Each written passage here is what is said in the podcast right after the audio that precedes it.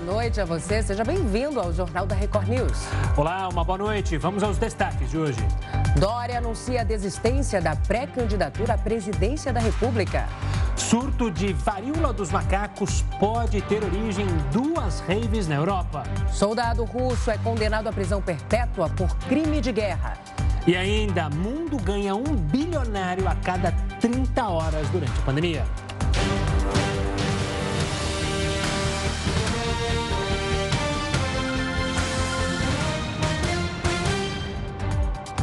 João Dória anunciou oficialmente a desistência da pré-candidatura à presidência da República. O ex-governador de São Paulo abre caminho para a senadora e pré-candidata do MDB, Simone Tebet. O anúncio ocorreu na tarde dessa segunda-feira. João Dória discursou ao lado de lideranças tucanas, incluindo o presidente do partido, Bruno Araújo. O Brasil precisa, precisa de uma alternativa para oferecer aos eleitores que não querem os extremos. Para esta missão, coloquei meu nome à disposição do partido. Hoje, neste 23 de maio, serenamente, entendo que não sou a escolha da cúpula do PSDB. Aceito esta realidade com a cabeça erguida. Ao final do discurso, o tucano se emocionou e foi aplaudido pelos apoiadores. Muito obrigado. Até breve. Bruno Araújo classificou a atitude do ex-governador de São Paulo como uma entrega à democracia e um compromisso com os brasileiros. E disse que a partir de agora, a responsabilidade da senadora Simone Tebet aumenta. Logo depois da oficialização da desistência de Dória, a pré-candidata do MDB à presidência afirmou que o tucano nunca foi adversário e sempre foi aliado e que o Brasil é maior do que qualquer projeto individual. O Ministério da Economia anunciou um novo corte no imposto de importação de produtos alimentícios e também de bens e serviços. Quem traz mais informações para a gente direto de Brasília é a repórter Narla Aguiar. Oi, Narla, boa noite. Oi, Salsi, boa noite. Boa noite, Gustavo, e a todos que acompanham a gente aqui na Record News. Isso mesmo, o governo anunciou a redução do imposto de importação para produtos comprados no exterior. Essa redução é de 10% e atinge uma lista de produtos importantes, viu? Vários deles consumidos no dia a dia na vida do consumidor brasileiro, como o arroz, o feijão, a carne, a massa e também os produtos, os materiais da construção civil. Esses produtos já haviam tido uma redução de alíquota também de 10% em novembro do ano passado e a ideia é reduzir o valor desses produtos tanto para o consumidor final como também para as empresas que trabalham com essas mercadorias. Os preços desses itens importados estão sofrendo aí uma estão sendo pressionados pela pandemia e também pela guerra na Ucrânia. E de acordo com o Ministério da Economia, com essas medidas, as importações devem ter um aumento aí de cerca de 770 bilhões de reais.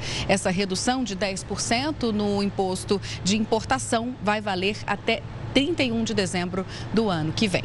Salce Gustavo. Tá certo, Narla. Obrigado pelas informações. Uma ótima noite, uma ótima semana. Olha, vamos falar, voltar a falar de João Dória, aliás, fazer uma análise sobre essa desistência. Então, para isso, a gente chama para conversa o Christopher Garman.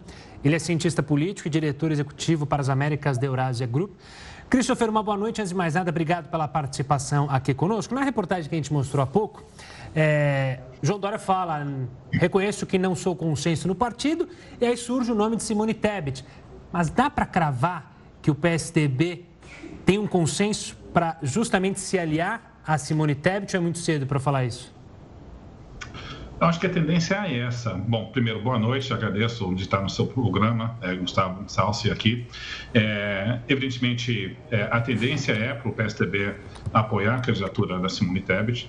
A desistência do Dória talvez gere um, um debate dentro do partido se Eduardo Leite, que já tinha saído da corrida é, para ser candidato a presidente, agora com a desistência do Dória, talvez o nome dele possa voltar. Mas, no fundo, o PSDB está numa crise muito grande agora. E uma ala do partido, acredito eu, está num instinto de sobrevivência, de alocar mais recursos para poder manter a sua bancada na Câmara de Deputados. Nesse contexto, talvez faça sentido, de fato, apoiar a candidatura de Simone Tebet e também reforçar a sua posição na Câmara de Deputados. Christopher, meu boa noite agora. É, Simone Tebet se pronunciou, né? Disse que Dória nunca foi um adversário, sempre foi um aliado. Mas será que o clima é mesmo esse, né? Já que Dória antes é, teve um comportamento um pouco tumultuado, foi ficando isolado dentro do próprio partido e também fora, chegou a ameaçar, né? Recorrer à justiça diante da decisão da cúpula pela escolha de Simone Tebet. Você acredita que o clima seja mesmo esse, de aliança? Olha, evidentemente o Dória sai desse processo todo ressentido magoado e se sentindo traído pela cúpula do PSDB. É? Ele, ele, prevaleceu nas, nas, nas prévias e, e, desde a vitória das prévias é, ele continua a encontrar grandes resistências dentro do partido, até porque existe uma avaliação dentro da cúpula do partido que o nome dele não tem um potencial de crescimento muito grande, olhando o tamanho da rejeição que ele se encontra nas pesquisas.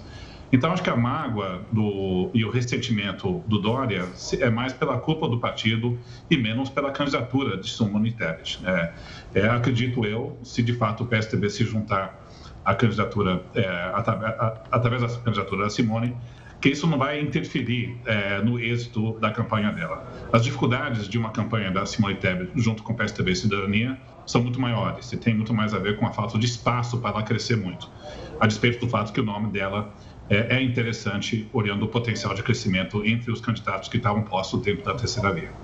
Falando justamente sobre essa possível candidatura de Simone Tebet, há viabilidade de fato para o crescimento dela? É, a gente sabe que ela não é conhecida no Brasil como se comparado aos dois outros candidatos que despontam, o ex-presidente Luiz Inácio Lula da Silva e o atual presidente Jair Bolsonaro. Essa terceira via pingou, pingou, pingou, agora pinga o nome de Simone Tebet. É possível é, haver crescimento para ela ou vai ficar só na expectativa?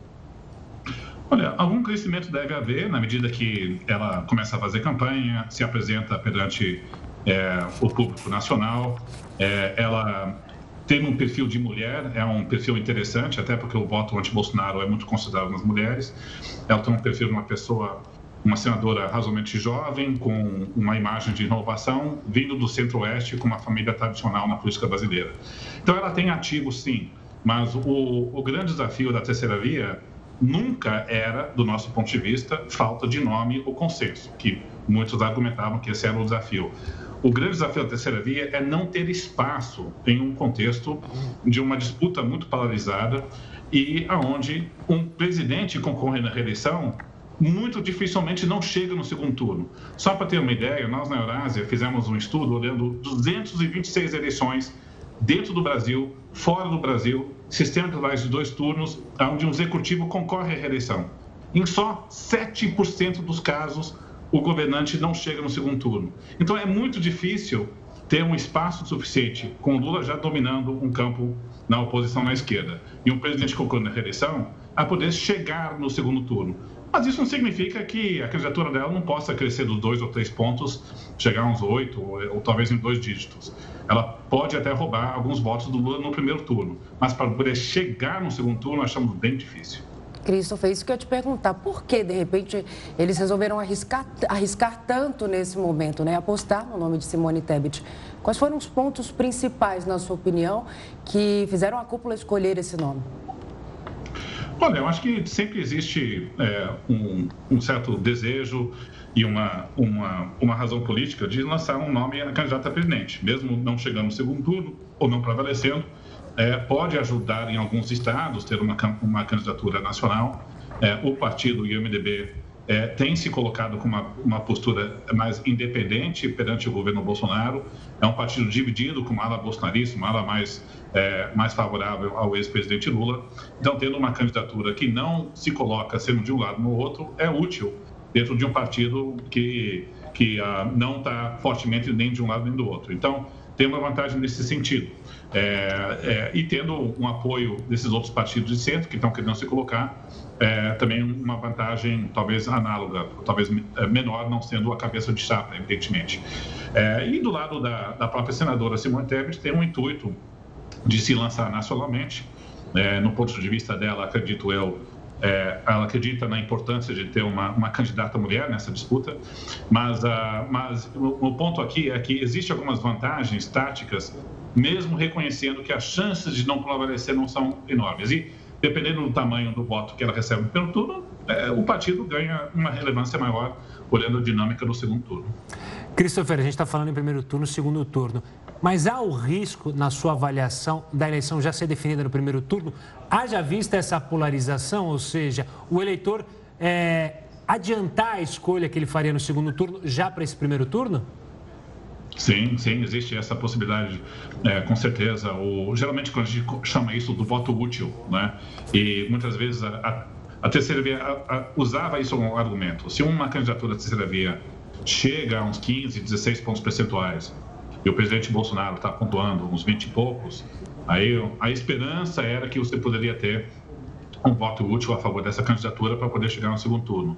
Mas na medida em que tanto o ex-presidente Lula quanto o presidente Bolsonaro estão fortes, e no contexto onde o presidente Bolsonaro recuperou nos últimos quatro meses, é, talvez é, exista uma antecipação do segundo turno já no primeiro. Cada um lado vai querer puxar para esse voto. É, mas a gente olha tanto a candidatura de Ciro Gomes e a provável candidatura uh, da senadora Simone Tebet.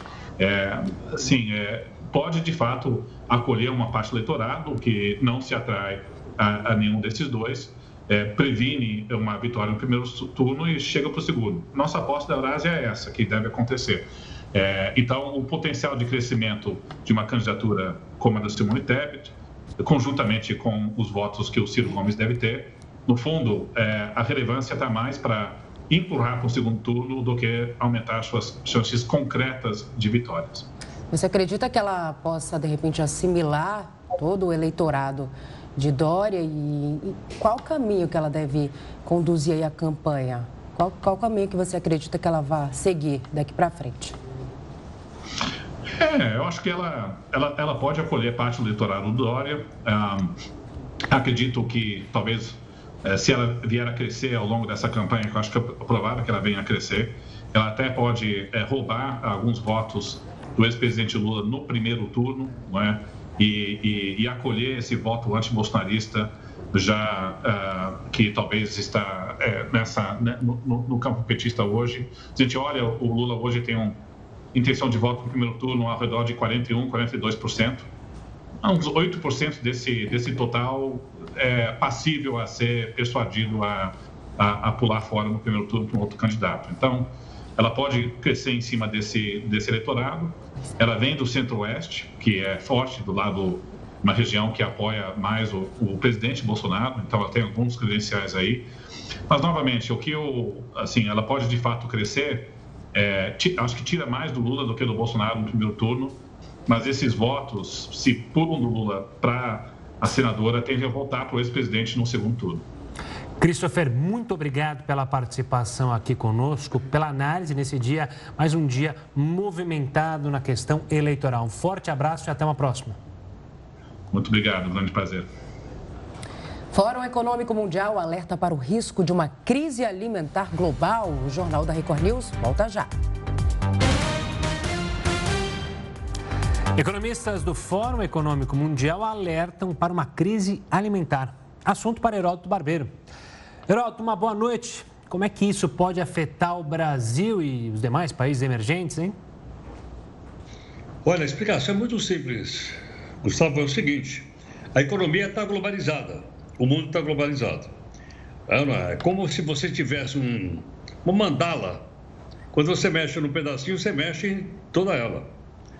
Está tudo ligado, interligado, você mexe com, com uma coisinha, mexe com tudo.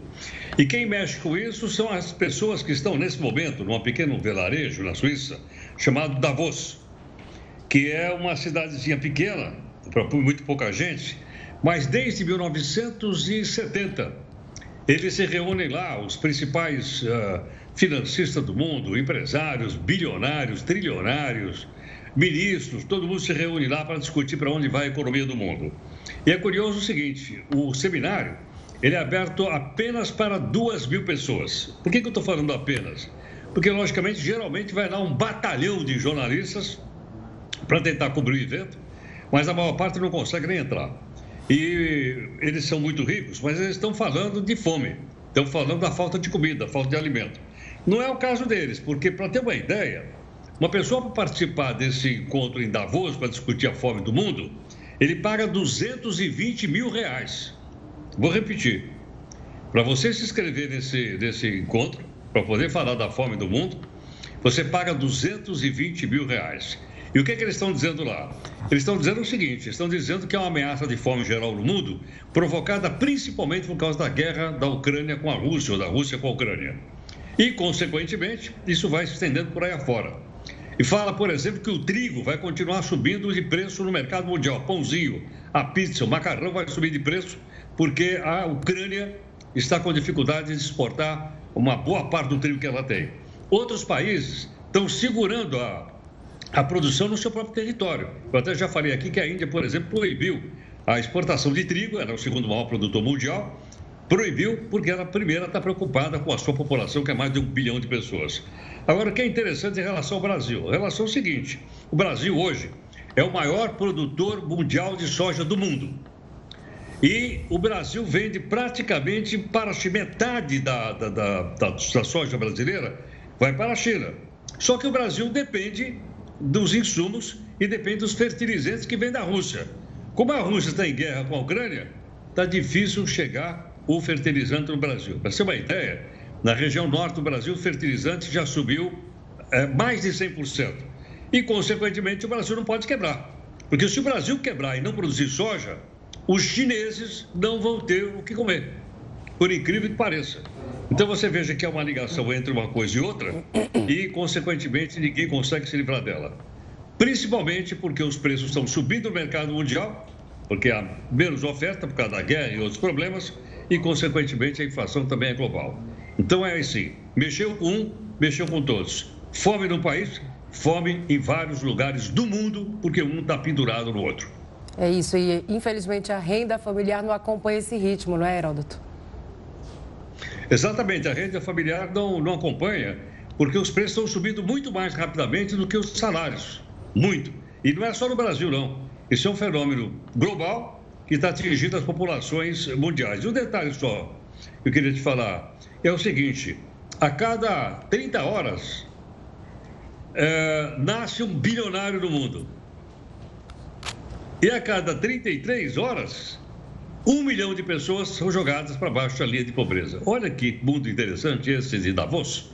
Pois é, é o que você falou, né? Uma coisa está ligada à outra. O surgimento de um milionário está ligado, um bilionário está ligado justamente à pobreza de diversos outros.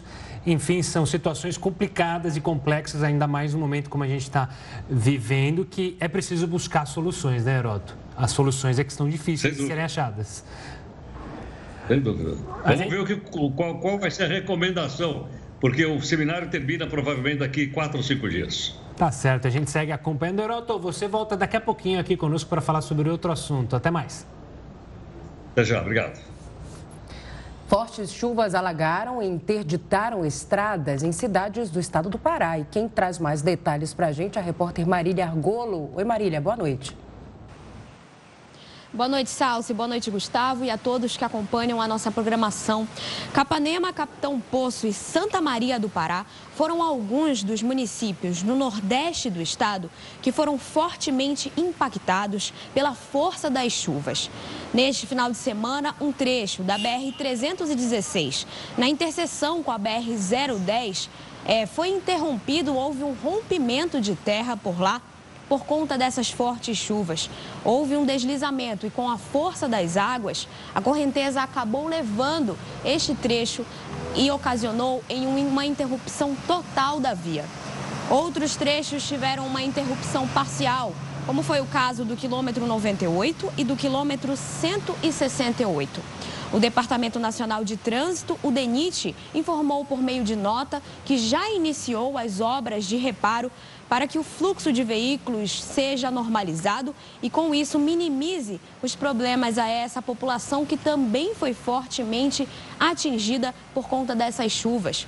Por lá, muitas pessoas acabaram perdendo suas casas, que foram destelhadas, muitas casas alagadas por conta da correnteza e ainda pelo nível, o aumento do nível dos rios. Além disso, o governo do estado anunciou medidas assistenciais durante essa semana que serão tomadas para minimizar também os efeitos dessas chuvas aqui no estado e tentar reduzir os problemas que essas famílias enfrentam. Agora, tanto as rodovias estaduais quanto as rodovias federais vão passar por, por manutenções para tentar minimizar esses problemas e voltar o fluxo de veículos e de pessoas. Volto com vocês no estúdio. Obrigado, Marília. Olha, no cenário internacional, o primeiro soldado russo julgado por crime de guerra foi condenado à prisão perpétua na Ucrânia. A justiça do país anunciou a sentença. O soldado, de 21 anos, teria atirado contra um senhor que andava de bicicleta numa cidade perto de Kiev. O crime aconteceu logo no início da guerra, ainda em fevereiro. O russo disse que seguiu as ordens do comandante da equipe dele e, na última semana, reconheceu o crime e pediu perdão à família da vítima. Covardia, né? Depois de ofensas racistas contra corintianos, o Boca Juniors foi multado em mais de 100 mil reais. O Jornal da Record News volta já. Estamos de volta com o Jornal da Record News para falar sobre vendas de carros elétricos, que aumentaram no último ano e também estão em alta em 2022. Assunto por Heródoto. Barbeiro que já está sonhando com uma Kombi elétrica. Heródoto, a produção pode ser afetada com a falta de matéria-prima também nessa área? Por incrível que pareça. Vocês já pensaram em trocar o carro de vocês por um carro elétrico ou não? Eu adoraria, mas é caro demais aqui ainda, né? Caro. O carro, o carro já é caro a combustão. O elétrico, então, nem se fala. Eu não, porque eu não dirijo. Então, tô tranquila. Olha, mas tem moto elétrica, tem patinete elétrico, tem aquele também de uma rodinha só elétrica. A coisa está indo para esse lado.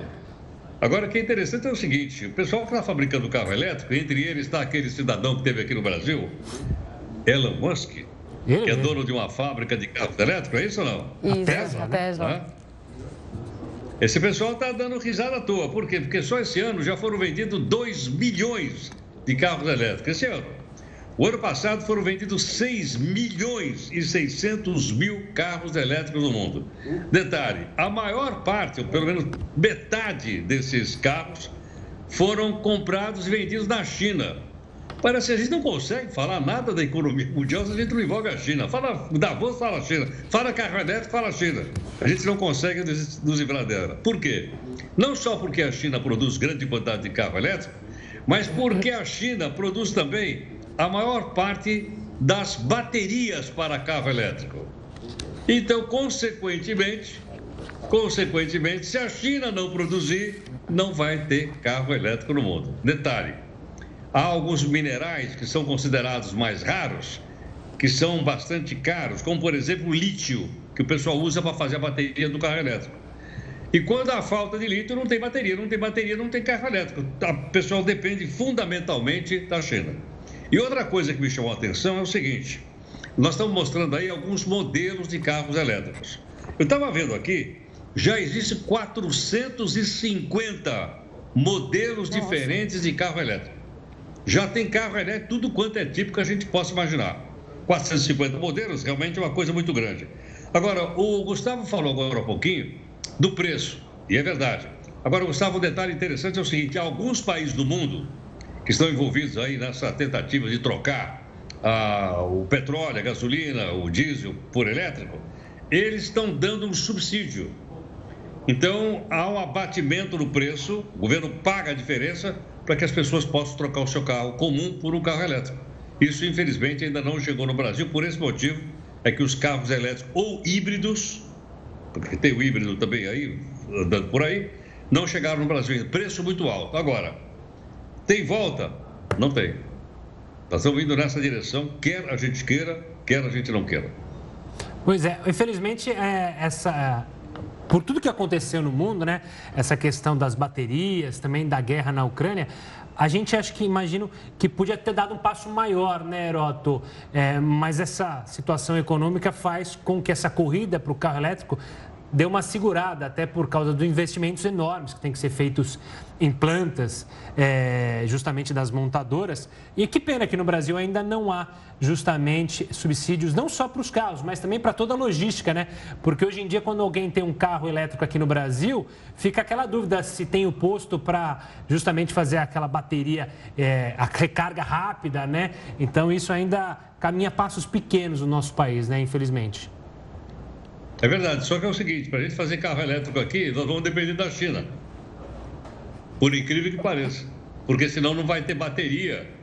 E por sua vez a China depende da Rússia. Porque o lítio, Exato. ele é abundante na Rússia, mas a Rússia está em guerra com a Ucrânia. Olha, olha onde a gente vai chegar com isso. Como uma coisa está amarrada na outra, não é, tem jeito. Como você disse no começo do jornal, uma coisa está amarrada e aí você amarrou todo esse comentário maravilhoso e a gente vai se falar agora amanhã. Vai descansar, Heroto? tchau, gente. Um abraço aí. Tchau, tchau. tchau boa noite. Olha, nós já falamos aqui no Jornal da Record News sobre as ofensas racistas sofridas por torcedores do Corinthians durante a partida contra o Boca Juniors. Tem novidades sobre este caso e quem vai trazer as informações para a gente atualizadas é o repórter Tiago Gardinali. Oi, Tiago, meu querido, boa noite para você.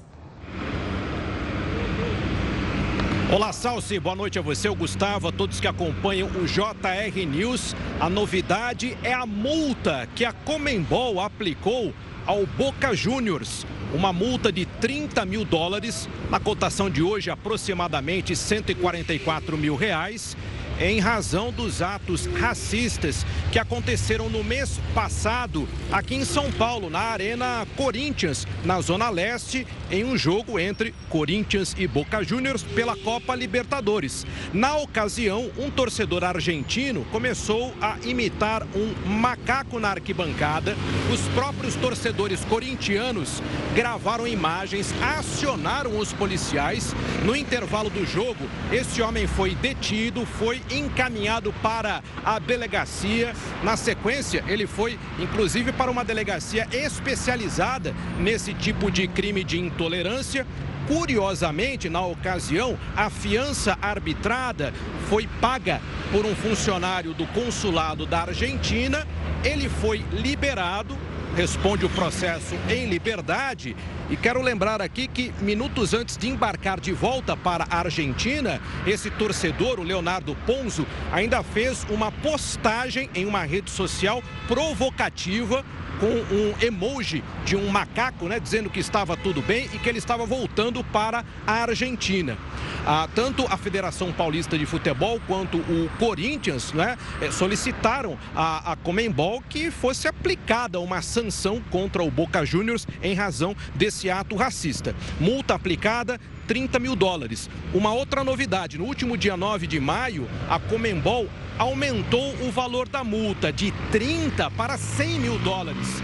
Isso em razão de outros, outros atos racistas que vêm acontecendo, inclusive lá na Argentina, no próprio estádio do Boca, no Bomboneira, na Bomboneira, né? É, quando torcedores chegaram a jogar é, bananas no estádio, também em uma ocasião quando o Corinthians estava lá é, é jogando com o Boca. Então, a sequência de atos é, de racismo no futebol, né? Toda a pressão é, consequente dessa situação fez com que a Comembol aumentasse essa multa de 30 para 100 mil. Nesse caso específico que nós estamos citando, como a, o episódio aconteceu aconteceu é, antes né, da mudança do valor, a multa aplicada foi de 30 mil dólares. Mas a partir de agora, 100 mil dólares. E acredito que seja algo é, necessário né, para que haja uma conscientização dos torcedores que estádio é o local para torcer de uma maneira saudável, mas jamais para qualquer tipo de ato racista racista nem homofóbico. Infelizmente a gente viu nesse final de semana,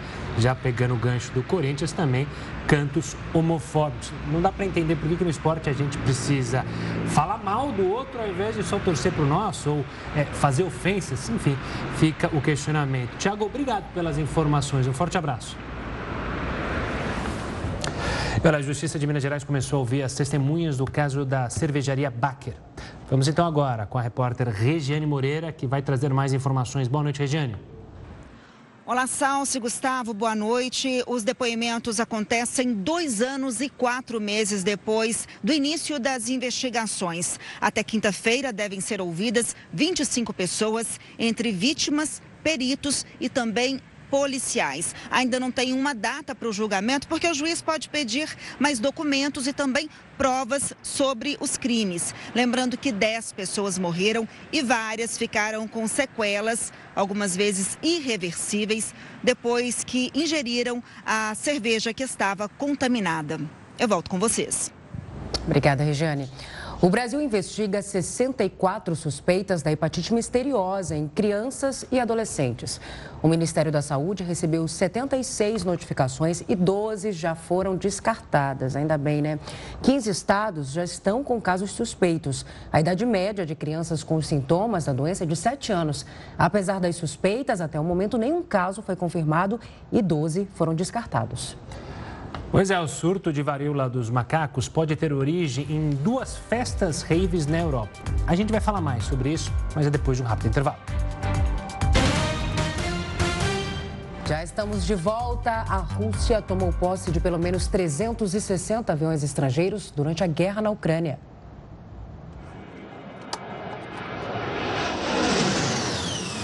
As aeronaves foram registradas no país desde o começo de março deste ano justamente quando o Ocidente intensificou as sanções. Empresas especializadas no aluguel de aviões encerraram os negócios com empresários russos, mas não conseguiram resgatar os veículos. A maior parte das aeronaves era registrada nas Bermudas e não deixou mais as fronteiras aéreas da Rússia para evitar riscos de repatriação. De acordo com a consultoria especializada IBA, a ação da Rússia vai contra a legislação internacional. Isso porque é ilegal registrar uma aeronave em um país sem que o dono anterior tenha permitido. Uma das companhias afetadas foi a irlandesa AirCap, que perdeu 49 aeronaves. A empresa tem mais de 1.500 aviões e chegou até a afirmar que as perdas russas representavam 5% dos custos da frota. As aeronaves só podem circular em território nacional russo e, por isso, a recuperação dos equipamentos se torna ainda mais difícil. Segundo a consultoria, as companhias aéreas russas registraram ilegalmente aviões estrangeiros. A prática fez com que a União Europeia adicionasse essas companhias a uma lista de empresas que não cumprem as normas internacionais de segurança. Elas ficam sujeitas a serem proibidas de operar na União Europeia.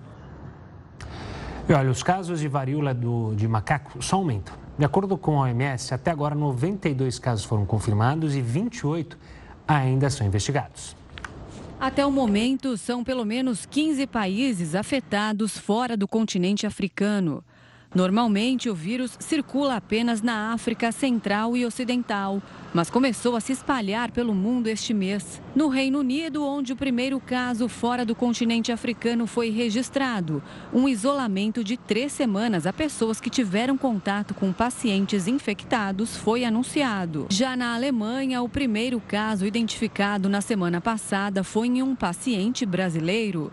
Ele também está isolado. Na República Democrática do Congo, mais de 1.200 possíveis casos foram registrados desde o início do ano. A varíola do macaco é transmitida quando alguém tem contato próximo com uma pessoa infectada, a partir do contato direto com as bolhas na pele, por exemplo é bem diferente da contaminação pelo coronavírus. Não existe um tratamento específico para a doença, mas a Organização Mundial da Saúde informa que a vacina contra a varíola tradicional tem eficácia de 85% contra essa versão. Ainda de acordo com a OMS, até o momento não há casos graves e a situação é controlável. E olha, ainda sobre esse assunto, os Estados Unidos anunciaram que planejam distribuir vacinas e tratamentos médicos contra a varíola dos macacos. O país tem mil doses disponíveis da versão mais recente da vacina contra a doença, mas esse número deve aumentar já nas próximas semanas. Para entender mais o que se sabe até o momento né, sobre a varíola dos macacos, a gente vai conversar agora com a infectologista da Unicamp, Raquel Stuck. Oi, doutora Raquel, boa noite, seja bem-vinda ao Jornal da Record News. Doutora, é, varíola dos macacos, a gente, o, que, o pouco que a gente sabe até agora, por que esse nome? Tem alguma relação é, com os primatas? O que, que você pode esclarecer para a gente? Olá, boa noite, Salso, boa noite, Gustavo, boa noite a todos que estão nos acompanhando. Esse nome dos macacos, o pobre dos macacos estão levando à fama injustamente. Ah, e esse nome foi dado porque, pela primeira vez, quando a doença foi identificada, foi em macacos em laboratório que faziam parte de um experimento. Mas, na verdade, hoje o que se sabe é que o reservatório, vamos dizer assim, onde o vírus né, ele fica mais é nos roedores e principalmente na África. Doutora, uma boa noite também. É, quando a gente vê o nome varíola, Muitas pessoas, principalmente mais velhos, relembram daquela doença mortal terrível que assolou a humanidade.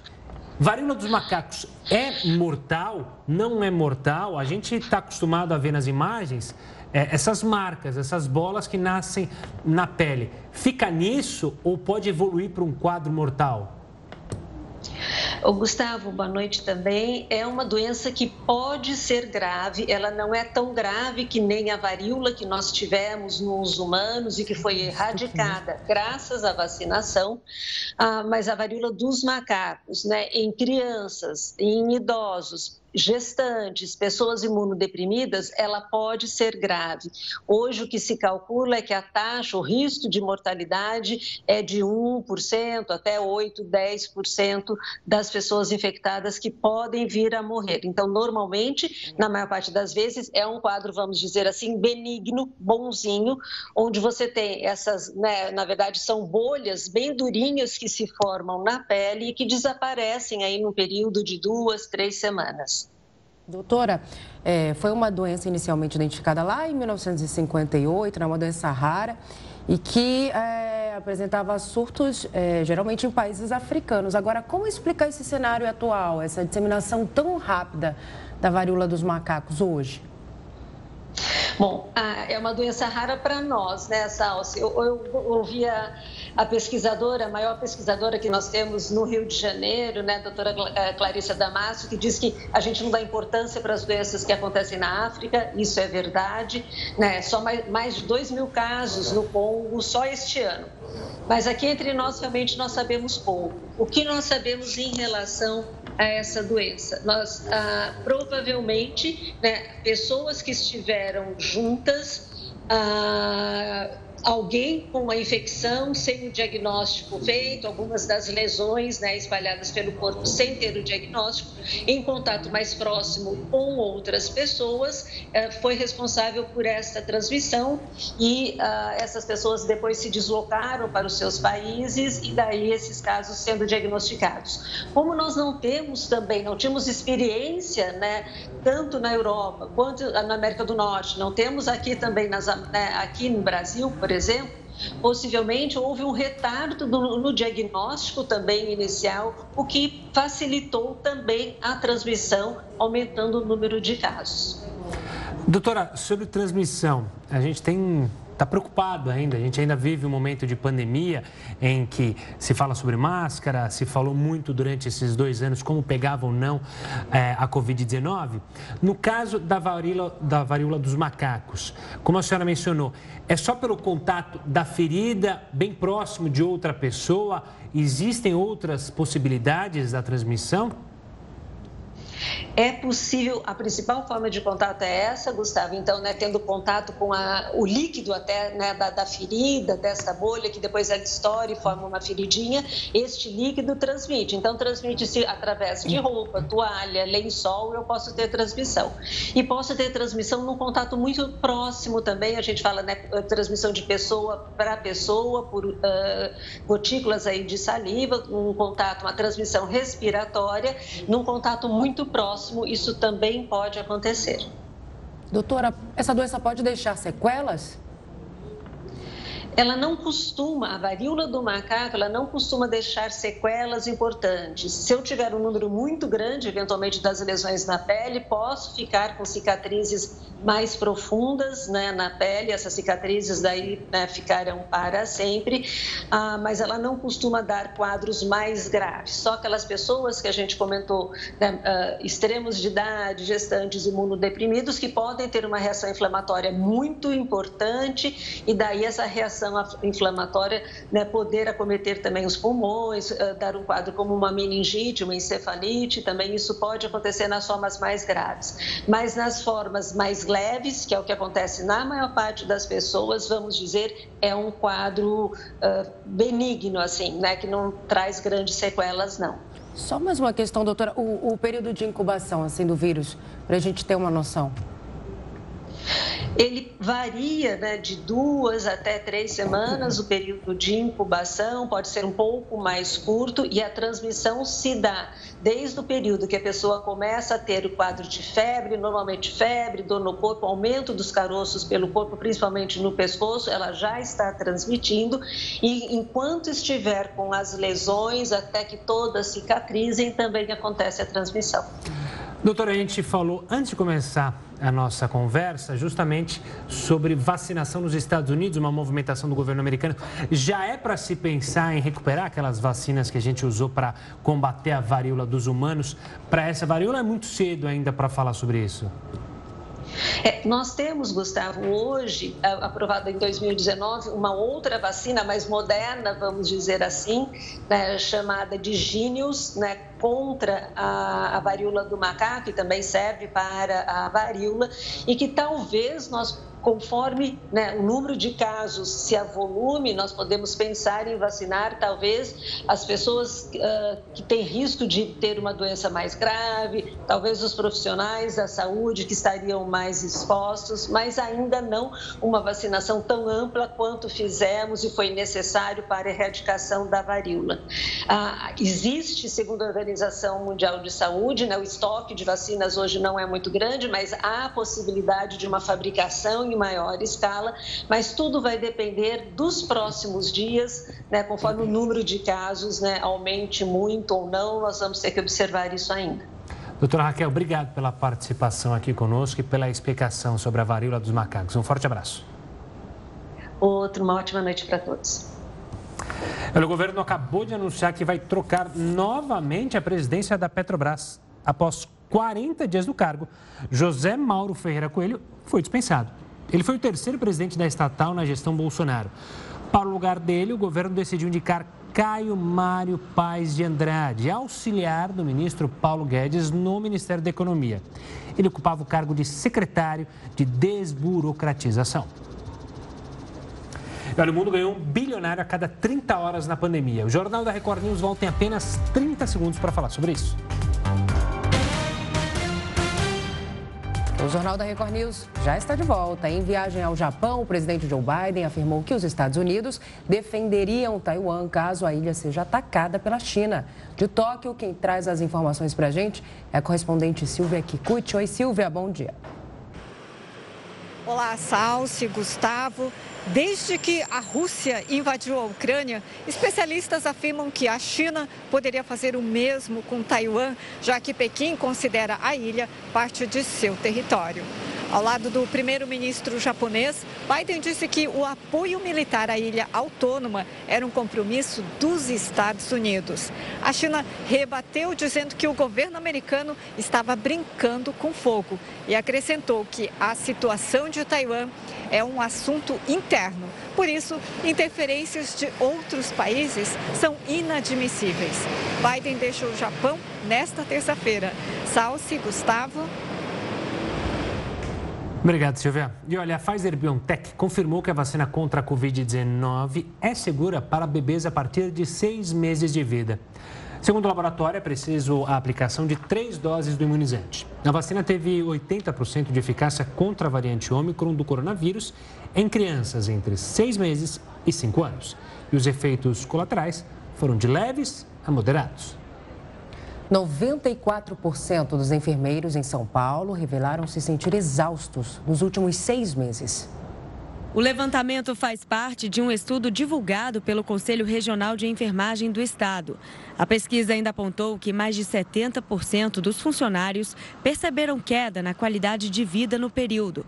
A avaliação levou em conta o bem-estar físico, mental, psicológico e emocional, bem como os relacionamentos sociais.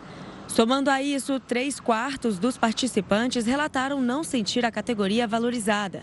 A parcela de enfermeiros que disseram ter recebido aumento salarial não chegou a 20%, enquanto aqueles que tiveram redução no pagamento somaram 8%.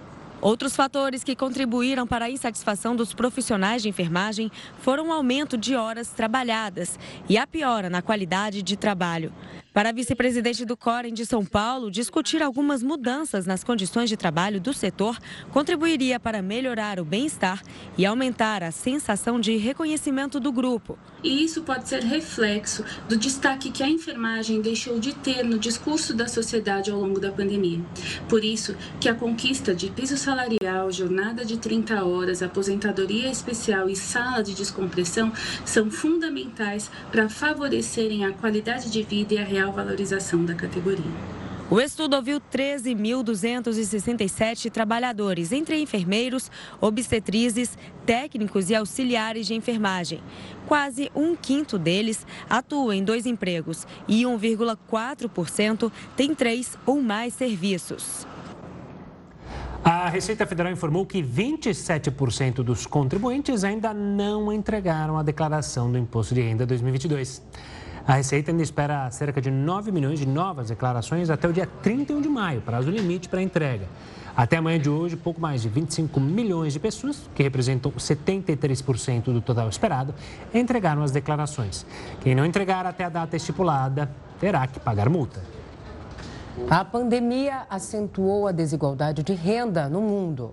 Desde 2020, um novo bilionário surgiu a cada 30 horas.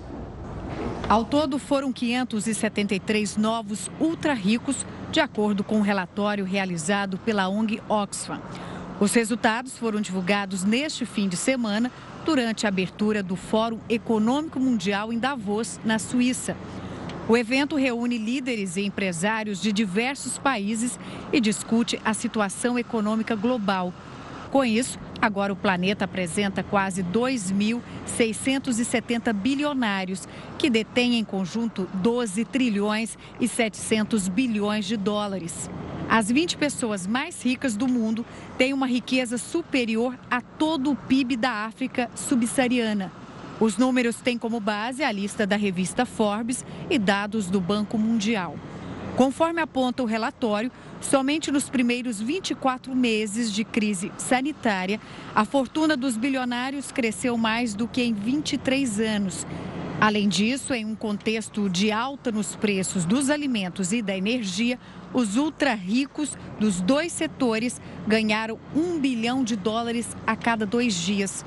Ao mesmo tempo, o estudo prevê que esse encarecimento da alimentação e o aumento da desigualdade levem até 263 milhões de pessoas para a extrema pobreza só este ano. Um dos caminhos propostos pela ONG para combater essa disparidade é taxar temporariamente os grandes lucros adquiridos pelos setores farmacêutico, alimentício e petroleiro nos últimos anos. Outra recomendação é implementar um imposto sobre a fortuna obtida pelos ultra ricos durante a pandemia. A ideia seria direcionar os recursos para a população mais pobre, de forma a conseguir uma recuperação justa dos prejuízos da crise sanitária. O Jornal da Record News fica por aqui. Obrigada pela sua companhia. Cuide-se. Tenha uma ótima noite. Fique agora com o News das 10 e a Renata Caetano. Tchau, tchau.